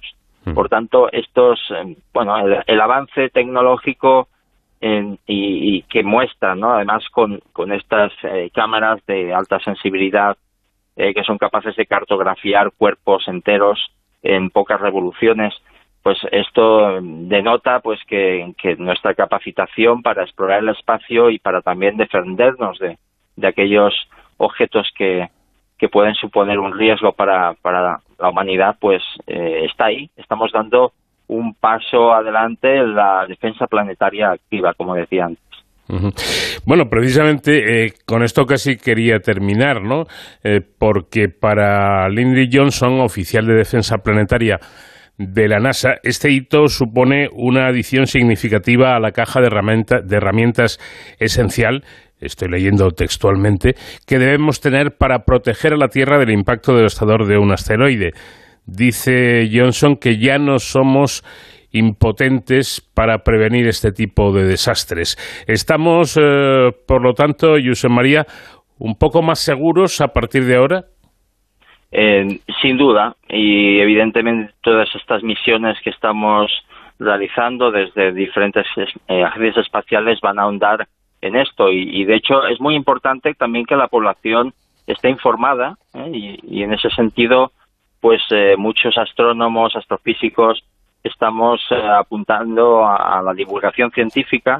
Yo mismo acabo de escribir el libro La Tierra en Peligro, que también vio, primero se publicó en inglés en, Springer, lo ha publicado la Ediciones Universitarias de, Barcelona, y tanto en castellano en catalán, y, está accesible a todo el mundo porque es muy importante explicar de una manera sencilla y clarificadora por qué los científicos ahora mm, nos dedicamos a los asteroides y los cometas, ¿eh? porque qué importancia tiene también para la humanidad ser conscientes de que esto es un peligro real, aunque obviamente y, afortunadamente para, para todos, pues eh, ocurre cada, en el caso de un impacto como Tunguska, cada pocos siglos. Bueno, pues la divulgación que siempre es importante y que en este caso quizá todavía más la divulgación y, las explicaciones, yo creo que comprensibles, de un tema complejo que nos ha ofrecido Josep María Trigo Rodríguez del Instituto de Ciencias del Espacio CSIC y miembro también del Instituto de Estudios Espaciales de Cataluña. José María, muchísimas gracias por habernos Gracias a todos y, un abrazo a todos los oyentes también eh, apostando por la divulgación científica. Hay que leer mucho y, apostar por, también por los autores eh, que, estamos aquí. Tenemos grandes astrofísicos eh, dedicados a la divulgación y, vale la pena apoyar. Gracias. De cero al infinito. Hablamos ahora de un premio importante que otorga la Fundación La Caixa para investigar cómo influye el entorno en la capacidad cognitiva y en su declive con los años. La convocatoria premia iniciativas de investigación básica, clínica o traslacional de gran excelencia e impacto frente a retos de salud en los ámbitos de las enfermedades cardiovasculares, infecciosas y oncológicas y en neurociencias, así como proyectos que den lugar a tecnologías facilitadoras en estos ámbitos. El premio, dotado con 498.000 euros, ha ido a parar al equipo de Ángel Barco, que es profesor de investigación del CSIC, lidera el grupo Mecanismos Transcripcionales y epigenéticos de la plasticidad neuronal. Actualmente es también director del Instituto de Neurociencias y de la Cátedra en Neurobiología Remedios Caro Almela de la Universidad Miguel Hernández de Elche. Profesor Barco, ¿qué tal? Buenas noches. Bueno, está aquí. igualmente de tenerle. La convocatoria eh, de, de, este premio de investigación en salud 2022 de la Caixa ha seleccionado 33 nuevos proyectos punteros de investigación biomédica en centros de investigación y universidades de España y de Portugal. Muchas veces decimos desde aquí, desde este programa, que la investigación necesita de, la ayuda privada para poder eh, hacer buenos trabajos. Y yo creo, eh, supongo que estará de acuerdo conmigo, en que este es un ejemplo donde la entidad destina más de 23 millones de euros a este fin. Eh, sí, efectivamente, la Fundación eh, La Caixa tiene un compromiso muy importante con, la investigación y tiene varios programas eh, que están siendo muy efectivos, tanto para promover investigaciones, proyectos de investigación concretos, como, como es el caso de nuestro, ¿no? Pero también tiene programas eh, para de, doctorado para eh, estudiantes que quieren realizar la tesis doctoral y un programa también de atracción de, talento joven para eh, para investigadores postdoctorales que están en el extranjero y quieren incorporarse al sistema español, que también funciona muy bien y es muy interesante. Bueno, su proyecto en concreto tiene el objetivo, si no me equivoco, de estudiar la influencia del entorno en nuestras capacidades cognitivas y el declive asociado inevitablemente a la edad. ¿Cómo y cuándo y cuánto influye el entorno en estas capacidades cognitivas? Pues el entorno influye de distintas formas. En, el proyecto que hemos propuesto, lo que planteamos es investigar una de esas formas en, las que influye el entorno, que creemos que puede ser particularmente relevante y es a través de mecanismos epigenéticos, a través de cambios en el material genético eh, de, las neuronas, de las células que, hacen nuestro, que, forman parte de nuestro cerebro. ¿Y, y, la, ¿Y la edad es, eh, digamos, determinante en, en este asunto? Pues una, una singularidad del tejido nervioso, de las neuronas, es que normalmente no, no hay un reemplazo, mientras que en otros tejidos hay un reemplazo de las células, eh, la enorme mayoría de las neuronas que forman parte de nuestro cerebro llevan con nosotros toda la vida, porque son células que no se dividen, que no pueden reemplazarse. Mm. Eh, entonces, em, lo, que pensamos que, ocurre es que a lo largo de la historia de la vida de estas neuronas, de la historia eh, de, estas neuronas, eh, pueden acumularse cambios en su material genético y, que estos eh, cambios en el material genético pues pueden mm, van a tener un impacto en, su funcionamiento ¿no? y eso sí se sabe desde hace mucho tiempo que, esos cambios muchas veces son acumulativos.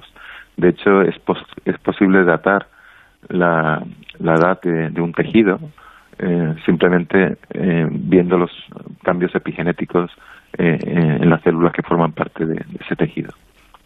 Y esto esto es eh, así, quiero decir, no, no hay ninguna forma de, controlar esa influencia de, de, la edad de los tejidos.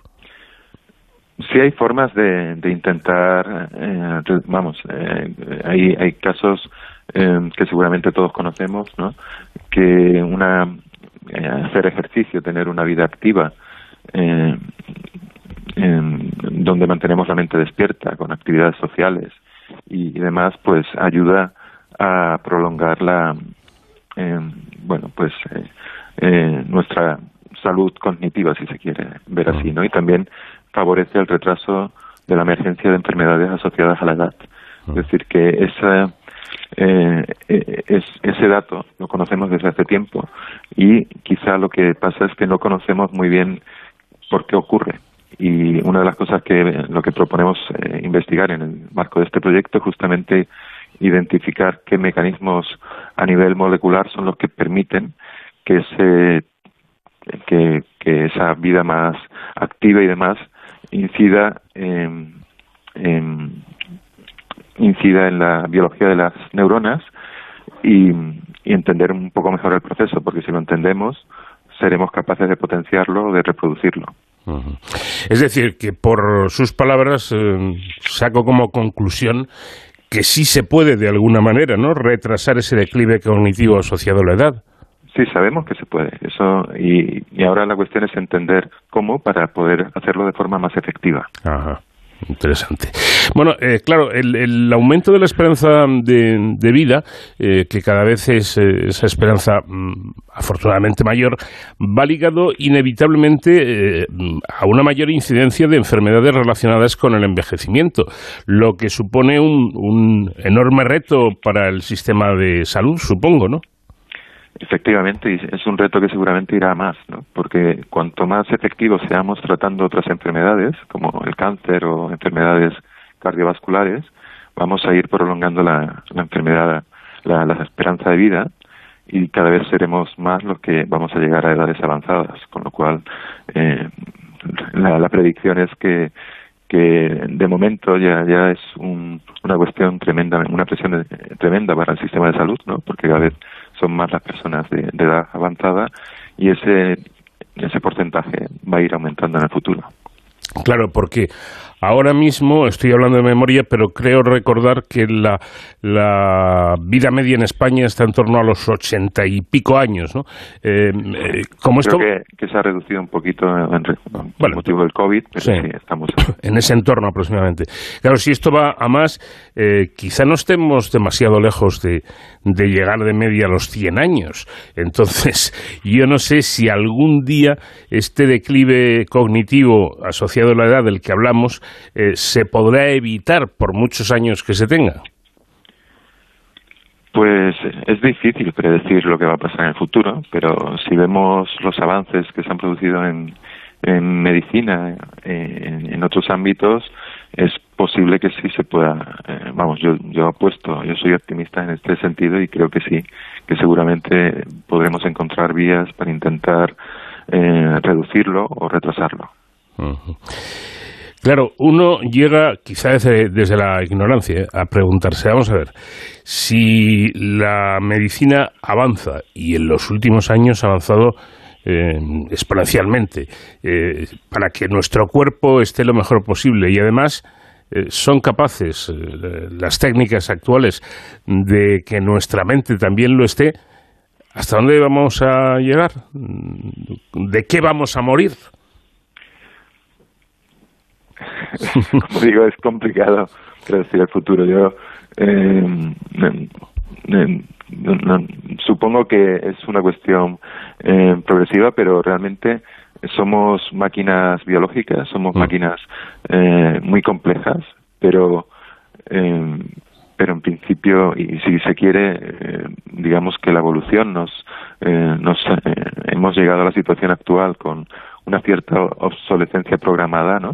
Mm. Pero em, si entendemos eh, los detalles del funcionamiento, estoy seguro que de que podremos eh, intentar corregir al menos parte de esos efectos y, y, como estamos viendo, eh, durante el último siglo la esperanza de vida ha aumentado mucho por distintos motivos y es previsible que, que, que en el próximo siglo veamos un, un aumento también en el mismo de, de, la esperanza de vida, un mayor. Bueno, pues vamos a ver los que lo vean, ¿no? Cómo cambian las cosas en, en, este sentido. Otro asunto, dicen ustedes que uno de los posibles mecanismos por los que el entorno, particularmente en las primeras etapas de la vida, influye en nuestras capacidades cognitivas son ya lo mencionaba usted, los cambios epigenéticos en, en el cerebro. ¿Cuáles son esos cambios exactamente? Bueno, eh, la información para el funcionamiento de, nuestras células se encuentra en el material genético, hmm. pero eh, los distintos tipos celulares utilizan esa información de formas distintas, ¿no? Por eso las células de la sangre tienen una forma y, un metabolismo y hacen cosas distintas, por ejemplo, que las neuronas del cerebro, ¿no? Eh, esa, esa diferencia entre los distintos tipos celulares eh, se consigue gracias a los mecanismos epigenéticos. epi, epi significa por encima de. Entonces, son mecanismos que actúan por encima de la expresión de, la genética. Se puede considerar que es como si tienes un texto y en ese texto eh, eliminas ciertas frases, las tachas, o resaltas otras, ¿no? De forma que la lectura del texto es distinta en unos, en unas células y en otras.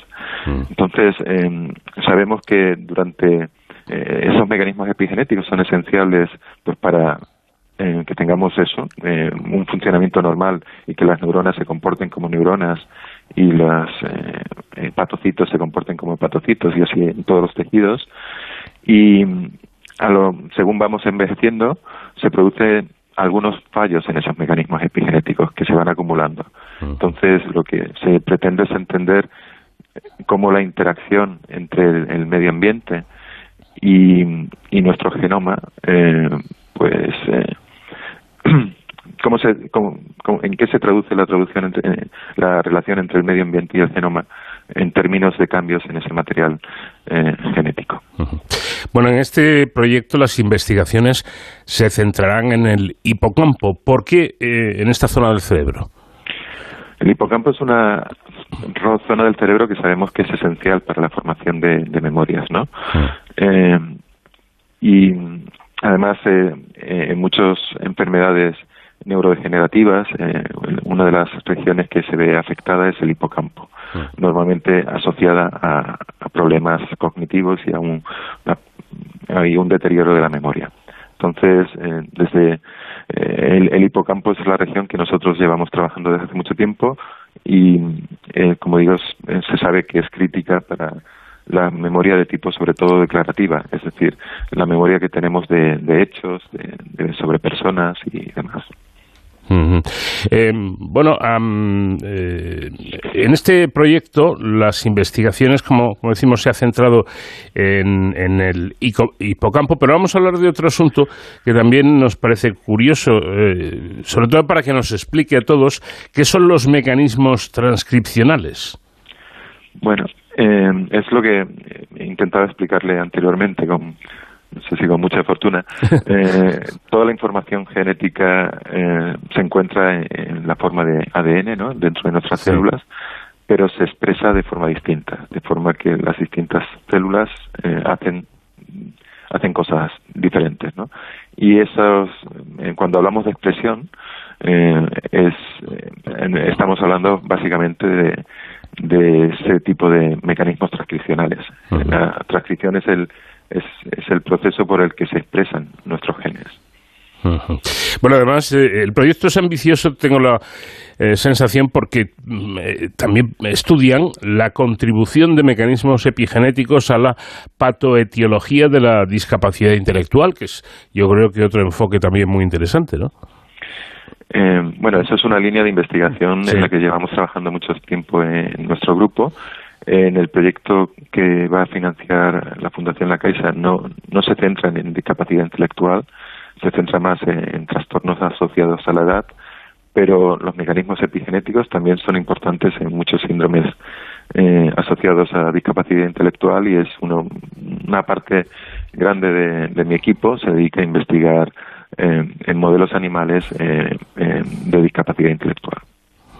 Ángel Barco, eh, profesor de investigación del, del CSIC, muchísimas gracias por habernos atendido y enhorabuena por este premio y por su trayectoria profesional. Muchísimas gracias a vosotros. Tiempo ya para la seguridad y emergencias eh, con David Ferrero, que hoy viene para contarnos la actividad de los reservistas del ejército. David, ¿qué tal? Buenas noches. Hola, muy buenas madrugadas, Paco. Bueno, pues volvemos otra madrugada más aquí a Detrás del Infinito para seguir descubriendo la labor que realizan nuestros héroes sin capa. Eh, de hecho, en la sección de hoy vamos a descubrir a unos profesionales eh, que para muchos eran desconocidos, pero que realizan una labor muy importante porque además es una labor muy voluntariosa. Vamos a conocer la figura del reservista voluntario de, de las Fuerzas Armadas. Son profesionales que deciden eh, en un periodo eh, particular a, a, lo largo del año poner sus servicios eh, a favor de los diferentes ejércitos, bien del ejército de tierra o de cuerpos comunes, para poner eh, pues bueno eso en práctica sus, sus conocimientos y su eh, experiencia eh, dentro del ámbito de las, de las Fuerzas Armadas. Para, como siempre nos gusta aquí en este programa, extraer a los verdaderos protagonistas para que nos hablen de su, de su experiencia y de cómo viven ellos su, su día a día, contamos en esta ocasión con el teniente Leandro Díaz Maroto, que es reservista voluntario en el Ejército de Tierra. Buenas noches, teniente, y bienvenido. Hola, buenas noches David, bien hallado, ¿qué tal estás? Bueno, muchísimas gracias por acompañarnos y, nada, en, la mejor compañía que, se puede tener esta noche con, este eh, magnífico profesional que tengo la suerte de conocer en persona y que, y que bueno, pues eh, queremos que nos cuente, teniente, un poco eh, qué es la figura realmente del reservista voluntario. Bueno, pues la, la figura del reservista voluntario se crea gobierno de la nación en el año 2003 como consecuencia de la finalización de la leva forzosa, de lo que conocíamos tradicionalmente como, como mini, y en ella pues eh, realmente es la, la plasmación de eh, un artículo que mucha gente no conoce de la, de la Constitución Española, que es el artículo número 30, en el que realmente estamos ejerciendo un derecho y cumpliendo un deber. El artículo 30 en concreto dice que los españoles tienen el derecho y el deber de defender a España. Eh, y eso es lo que eh, lo que realmente es la razón de ser de la, de la, reserva voluntaria. Porque claro, sois profesionales que tenéis vuestro trabajo particular, pero que en un determinado periodo del año pues pasáis a formar parte de las Fuerzas Armadas para, digamos, eh, colaborar con ellas. Correcto. Eh, realmente lo que hacemos es aportar, aportar voluntariamente las capacidades de cada uno de nosotros, nuestras habilidades y nuestros conocimientos, ponerlos a disposición de las diferentes misiones que, llevan a cabo nuestras Fuerzas Armadas para el cumplimiento de su función. Eh, y por tanto, no solo de las funciones constitucionales que tiene actividad las Fuerzas Armadas, sino también de aquellas que el gobierno de la nación, en momentos de crisis, de emergencia sanitaria, pueda, pueda disponer. Como el tema, por ejemplo, de, de, la pandemia, ¿no? Y esas operaciones Balmis y Baluarte que, que todos recordamos. Eh, Correcto. Eh, teniente, el teniente Díaz Maroto, como curiosidad también, decir que forma parte de la primera promoción de reservistas voluntarios que, como él comentaba, eh, se convocaron en el 2003. ¿Por qué, ¿Por qué esa motivación por ser reservista, eh, Leandro? Bueno, la verdad es que siempre he tenido una cierta admiración hacia, las, hacia la labor de las Fuerzas Armadas. me, gusta, me gustan los valores que se cultivan en dentro de esta institución, ¿vale? Estamos hablando de una institución con muchísimos años de historia, con más de cinco siglos de historia, ¿vale? Y que tiene un legado, eh, un depósito de valores, como son la lealtad, la disciplina, el compañerismo, la entrega, que hoy muchas veces no cotizan al alza en la sociedad en la que vivimos, pero que todavía son ahí eh, un depósito eh, que, que, las Fuerzas Armadas cuida y, transmite de, de, generación en generación. Y siempre me llama mucha atención, ¿no? Es, hay un adagio eh, castrense que me, que me llama mucha atención, que es el, el, que dice que vale quien sirve y servir es un honor. Y servir, además, en las Fuerzas Armadas, pues además es, eh, es emocionante. Además es también aperturista por punto de vista de las Fuerzas Armadas, ¿no? que hay veces que podemos verlas como una institución eh, de puertas para adentro, pero sí que en este caso y en otros muchos ¿no? Eh, es, una, es una organización que se abre también a la participación de la sociedad civil, como es en el caso de los, de los reservistas. Por supuesto, eh, no solo aportamos eso que he dicho antes, nuestras capacidades, sino que también recibimos eh, y, vemos desde dentro todo el esfuerzo y todo toda la instrucción, el adiestramiento, la formación que hay dentro de, estas, esta institución y somos una correa de transmisión de, esos valores y de, este, de esa entrega, de esa, de esa ese quehacer diario que lo trasladamos luego a nuestros ambientes, a, nuestras familias, a nuestros trabajos, que también eh, viene bien como catalizador un poquito de, de, la imagen que, debemos tener todos los españoles de nuestras Fuerzas Armadas. ¿Cómo, ¿Cómo, es eh, el acceso para una persona que quiera ser reservista? ¿Tienes que hacer alguna formación o en qué consiste este, esta incorporación? Te explico un poco, David, así brevemente. Eh, hay una convocatoria anual, que la última fue en octubre del año 2021, en la que se convocaron 250 plazas. La verdad es que la tasa de reposición es mínima, pues porque normalmente pasamos ya a la condición de honorífico por distintos eh, unos 300 o 400 reservistas voluntarios al año, con lo cual eh, se están convocando pocas plazas. Pero y estamos activados ahora mismo, estamos en total unos 3.016 eh, reservistas voluntarios en España. ¿Vale? Eh, la formación básica, una vez que has eh, pasado el proceso de selección, pues varía entre 15 y 30 días formación básica militar, que varía en función de la, eh, del conocimiento o de la experiencia que hayas tenido, porque hay algunos militares profesionales que abandonan las armadas que luego se hacen reservistas voluntarios, con lo cual esos tienen un periodo de formación más bajo o más corto que el, que no tiene ninguna, ninguna experiencia. Eh, bueno, es un periodo, digo, muy, sencillo, de 15 o 30 días, en el que se hace una instrucción militar básica, de la organización de las Fuerzas Armadas, y en tu caso, ¿qué es lo que aportas como, como reservista? ¿Qué te dedicas dentro de, de las Fuerzas Armadas? Bueno, como tú bien sabes que hemos coincidido recientemente en algún, en algún curso en el que has estado de alumno. Estoy destinado en la Escuela de Guerra del Ejército de Tierra. La Escuela de Guerra del Ejército de Tierra es un centro de formación, ¿vale? En el que se de perfeccionamiento, en el que se da formación no solo a militares, sino también participan en nuestros cursos eh, personal civil. Y de hecho hay algunos cursos, como el que tú has participado, que están en ese proceso hecho para, para personal civil. Dentro de la Escuela de Guerra, del Departamento de Estrategia, es un departamento como todos los demás que organiza cursos y eh, estoy formo parte del equipo de coordinación que organiza estos cursos. Eh, bueno, pues eh, yo creo que también animar ¿no? a que nuestros oyentes pues se interesen por esta, por esta figura del reservista voluntario y que al final también pues me imagino que, que, vivís codo con codo con los militares, como nos comentabas, Leandro, pues su día a día y que lo hacéis vuestro también. Por supuesto, esa es la, la gran ventaja que tenemos los residentes voluntarios con respecto al, resto de, ciudadanos de, país. Y, te puedo decir que es una experiencia mm, altamente positiva eh, y muy gratificante a nivel personal. Poder eh, conocer mm, desde muy cerca la labor y todo el trabajo que desarrollan estos profesionales que mm, sin duda nos viene muy bien a todos los ciudadanos porque están plena disponibilidad para el servicio en cualquier necesidad en la que se reclame. ¿Y también eh, participan los, los reservistas voluntarios en, en operaciones en el exterior, por ejemplo? Sí, ha habido ya en varias ocasiones en las que han salido reservistas voluntarios, sobre todo de cuerpos comunes, han participado en la operación Atalanta, esa que hay contra la piratería en las costas de Somalia, y también en Líbano. Me consta que han participado también reservistas voluntarios, y para que sea que está en estudio parte del Ministerio a abrir más todavía la posibilidad de que más profesionales, más reservistas participen en, las distintas misiones que participan en las, nuestras Fuerzas Armadas. ¿Cuánto tiempo prestáis eh, cada año? bueno, esto ha ido variando con, a lo largo del tiempo, desde el año 2004.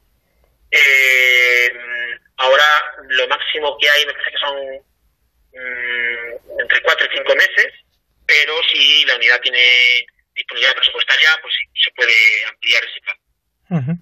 Porque es verdad que los reservistas sí que recibís un, una contraprestación económica por los servicios que, que realicéis. Correcto, cada uno en el empleo que ostenta eh, como reservista, pues tiene eh, los emolumentos, los emolumentos que recibe cualquier profesional, porque uh.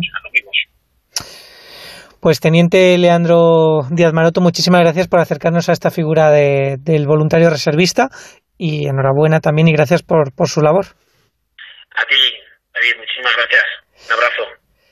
Y Paco, nosotros nos despedimos hasta la semana que viene y ya saben, como siempre, protéjanse.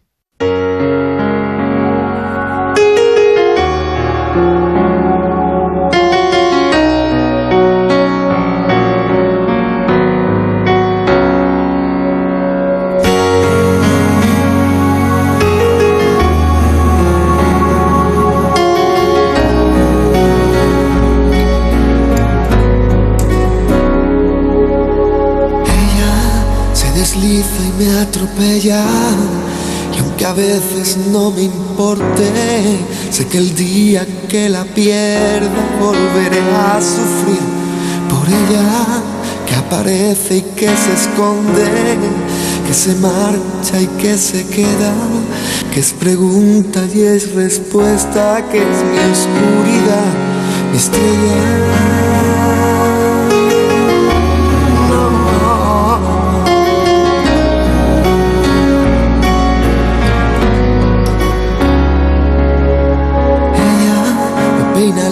Y me la enreda. Va conmigo, pero no sé dónde va. Mi rival, mi compañera, que está tan dentro de mi vida y a la vez está tan fuera. Sé que volveré a perderme y la encontraré de nuevo, pero con otro rostro y otro nombre diferente y otro cuerpo, pero sigue siendo ella que otra vez me lleva me responde. Si al girar la rueda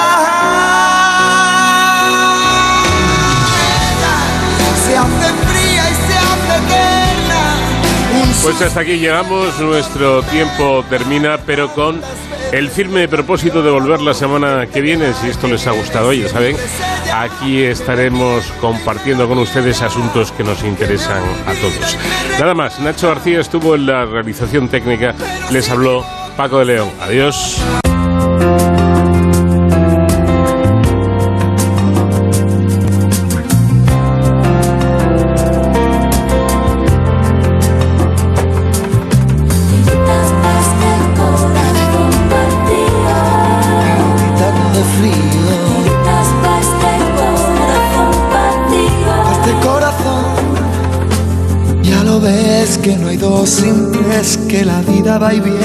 Que no se detiene, qué sé yo.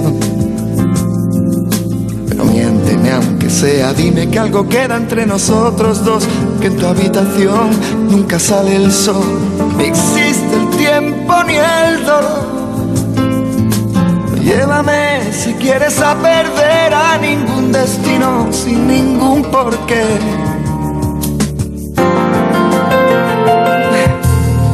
sé, mi corazón que no ve es corazón que no siente, corazón que te miente, amor.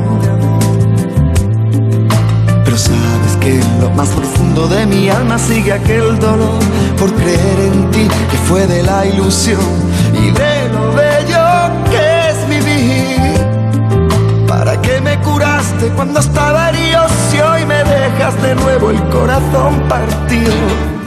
¿Quién me va a